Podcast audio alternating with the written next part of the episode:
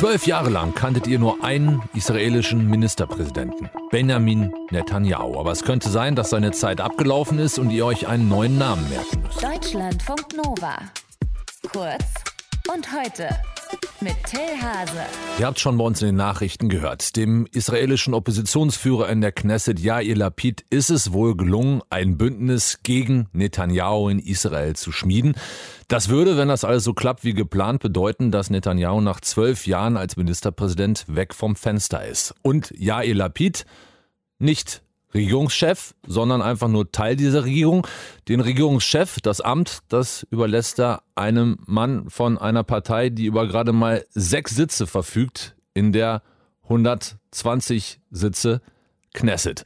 Und insgesamt ist das ein Bündnis, das ziemlich bunt ist, könnte man sagen. Von ganz links bis ganz rechts. Da sind religiöse Hardliner dabei, aber auch zum ersten Mal eine unabhängige arabische Partei. Was kann das bringen? Wie lange hält diese Koalition? Das wollen wir jetzt klären mit Tim Assmann, unserem Korrespondenten in Tel Aviv. Tim, was würdest du sagen? Ist das ein politisches Meisterstück? Ist das politischer Wahnsinn, was da passiert gerade in Israel? Ein bisschen was von allem, Till. Also das Meisterstück liegt schon mal darin, dass ja Elapiti alle zusammenbekommen hat. Das sind ja nun wirklich acht ziemlich ungleiche Partner, die sich im politischen Alltag vorher auch nicht so besonders viel zu sagen hatten. Dass er das geschafft hat, hat damit zu tun, dass der Mann schlicht sein Ego zurückstellt und eben sagt, mir ist jetzt wichtig, hier Architekt dieses Bündnisses zu sein. Mir ist wichtig, eine Regierung des Wandels zu nennen, die sich selbst zustande zu bekommen und eben eine Koalition äh, zu haben, die das Land herausführt aus dieser Spirale von Neuwahl um Neuwahl um Neuwahl. Und dafür will er dann eben auch nicht Chef sein in dieser Koalition, sondern erst in zwei Jahren. Dann soll ja, man nennt das Rotation an der Regierungsspitze, Naftali Bennett, der Chef der nationalreligiösen Yamina-Partei, das Amt übergeben an Lapid. Der wäre bis dahin Außenminister.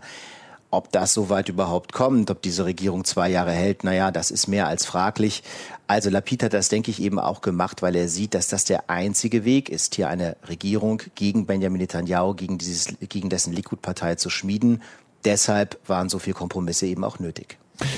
Aber was ist sein Kalkül? Also kannst du dir vorstellen, dass er das einfach auch nur macht, um als der, der eigene Interessen zum Wohle des Mutterlandes hinten angestellt erstmal jetzt in die Geschichte eingeht und dann bei der nächsten Wahl, die ja schon theoretisch wieder in vier, fünf, sechs Monaten sein kann, wenn das Ganze halt nicht hält, da dann halt richtig abzuräumen? Yair Lapid war in Israel lange ein Politiker, der von vielen Israelis nicht so richtig für voll genommen wurde, wo gesagt wurde, naja, das ist ein ehemaliger Fernsehmoderator, in der Armee hat er in seinem Wehrdienst auch nichts Besonderes gemacht, Sicherheitspolitik kann der nicht und dem kann man ja auch gar nicht vertrauen und die Verantwortung fürs Land nicht übergeben. Er hat an politischem Profil gewonnen in der Vergangenheit. Er hat auch an Ansehen gewonnen bei der Bevölkerung. Er hat auch in der Direktfrage beim Ministerpräsidenten in den Umfragen zugelegt. Und er kann jetzt hier erneut punkten, weil er eben sein eigenes Ego zurückstellt. Also langfristig gesehen kann das sicherlich für seine politische Zukunft durchaus auch richtig gewesen sein. So, diese neue Regierung wird eine bunte Koalition, die verschiedenste politische Strömungen vereint. Man könnte auch sagen, die eigentlich gar nichts miteinander gemeinsam haben. Und es gibt ja viel Kritik daran. Das wird nichts, die hält nicht lange, diese Koalition, die verbindet eigentlich nur Netanyahu loswerden zu wollen.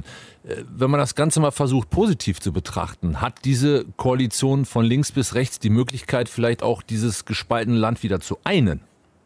Ja, absolut. Wenn man das Glas mal politisch halb voll sehen möchte, was man ja durchaus auch mal tun kann, dann hat diese Koalition zum einen, wenn sie wirklich bestätigt wird, und das wird eine ziemlich enge Parlamentsabstimmung, sie hat ja Stand jetzt nur einen Sitz Mehrheit und es könnte Abweichler geben, aber wenn sie das schafft, dann hat sie zum einen erst einmal diese Endlosschleife aus Neuwahlen beendet und das politische Patten Israel zerschlagen, das ja die Politik seit zwei Jahren hier lähmt. Und sie hat eben auch die Möglichkeit, wirklich sehr, sehr viele Teile der israelischen Gesellschaft zu repräsentieren. Sowohl was die politische Ausrichtung angeht, denn es sind ja Parteien von rechts, von links, von der Mitte dabei, aber eben auch was die Gesellschaft an sich betrifft, weil ja eben auch eine Partei der arabischen Israelis hier mitregieren oder Teil der Koalition sein will. Dem könnte natürlich in diesem so tief gespaltenen Land, da erinnern wir uns an die Welle der Gewalt zwischen jüdischen und arabischen Israelis vor kurzem, doch auch eine große Chance innewohnen. Was bedeutet diese Koalition, sollte sie zustande kommen, für den Friedensprozess im Nahen Osten? Und ich traue mich kaum, es zu sagen, das Wort zu gebrauchen, eine Zwei-Staaten-Lösung. Also da würde ich jetzt mal keine Riesenüberraschungen erwarten. Natürlich könnte so eine Regierung sagen, wir treten wieder in Verhandlungen mit den Palästinensern ein, aber die Kompromissmöglichkeiten dieser Regierung, die sind schon sehr, sehr klein. Die Yamina-Partei von Naftali Bennett, der Mann soll Premierminister werden, ist eine siedlerfreundliche Partei, vertritt die Interessen der nationalreligiösen Siedler im besetzten Westjordanland. Yair Lapid hat sich nie stark gemacht für eine Zwei-Staaten-Lösung. Er hat auch nie groß sich äh, positioniert für die Räumung von Siedlungen oder ähnlichem. Also die Möglichkeiten, die eine solche Koalition hier hätte, sind sehr begrenzt und ich glaube, da werden wir jetzt keine großen Überraschungen erleben. Das wird eher eine Festigung des Status quo. Diese Regierung wird eher versuchen, nach innen zu arbeiten. Ganz kurz noch zu Benjamin Netanyahu. Der könnte scheiden als Ministerpräsident nach zwölf Jahren. Geht er mit erhobenem oder mit gesenktem Kopf? Nein, er geht mit hoher Körperspannung, würde ich mal vermuten, denn Benjamin Netanyahu weiß zwei Dinge. Zum einen, diese Koalition muss die Parlamentsabstimmung noch überleben, das ist nicht sicher. Und zum anderen, diese Koalition hat Bruchlinien und darauf wird er setzen. Er bleibt in der Opposition, er hofft auf Neuwahlen, er hofft auf ein Comeback. In Israel könnte es bald eine Regierung geben ohne Beteiligung von Benjamin Netanyahu. Hintergrundinfos dazu von Tim Assmann, unserem Korrespondenten in Tel Aviv. Herzlichen Dank fürs Gespräch. Bitte gerne. Deutschlandfunk Nova. Kurz und heute.